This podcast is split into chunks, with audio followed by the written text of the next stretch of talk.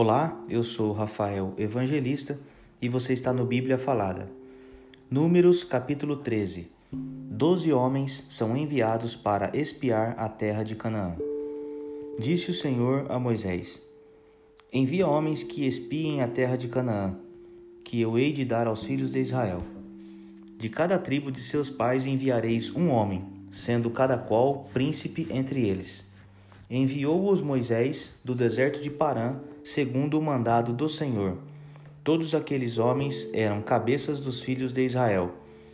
São estes os seus nomes: da tribo de Ruben, Samuá, filho de Zacur; da tribo de Simeão, Cefate, filho de Ori; da tribo de Judá, Caleb, filho de Jefone; da tribo de Issacar, Gigeel, filho de José; da tribo de Efraim, Oséias, filho de Num; da tribo de Benjamim, Pauti, filho de Rafu; da tribo de Zebulon, Gadiel, filho de Sodi; da tribo de José, pela tribo de Manassés, Gadi, filho de Suzi; da tribo de Dan, Amiel, filho de Gemali; da tribo de Aser, Setur, filho de Micael; da tribo de Naphtali, Nabi, filho de Vofzi; da tribo de Gade, Jeuel, filho de Maqui.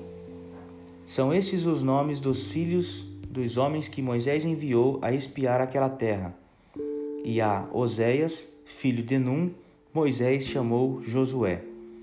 Enviou-os, pois, Moisés a espiar a terra de Canaã, e disse-lhes: Subi ao Neguebe e penetrai nas montanhas. Vede a terra que Tal é, e o povo que nela habita, se é forte ou fraco, se poucos ou muitos. E qual é a terra que habita, se boa ou má, e que tais são as cidades em que habita, se em arraiais, se em fortalezas. Também, qual é a terra, se fértil ou estéril, se nela há matas ou não Tende ânimo e trazei do fruto da terra. Eram aqueles dias os dias das primícias das uvas. Assim, subiram e espiaram a terra desde o deserto de Zim até Reob, à entrada de Amate. E subiram pelo Negueb e vieram até Hebron. Estavam ali Aimã, Cesai e Talmai, filhos de Anak Hebron foi edificada sete anos antes de Zoar, no Egito. Depois vieram até ao vale de Escol e dali cortaram um ramo de vide com um cacho de uvas, o qual trouxeram dois homens numa vara, como também romãs e figos. Esse lugar se chamou o Vale de Escol, por causa do cacho que ali cortaram os filhos de Israel. O relatório dos espias recebido com incredulidade. Ao cabo de quarenta dias, voltaram de espiar a terra, caminharam e vieram a Moisés e a Arão e a toda a congregação dos filhos de Israel no deserto de Parã, a Cádiz. Deram-lhes conta a eles e a toda a congregação e mostraram-lhe o fruto da terra. Relataram a Moisés e disseram: Fomos à terra que nos enviaste, e verdadeiramente mana leite e mel. Este é o fruto dela. O povo, porém, que habita nessa terra é poderoso, e as cidades muito grandes e fortificadas. Também vimos ali os filhos de Anak.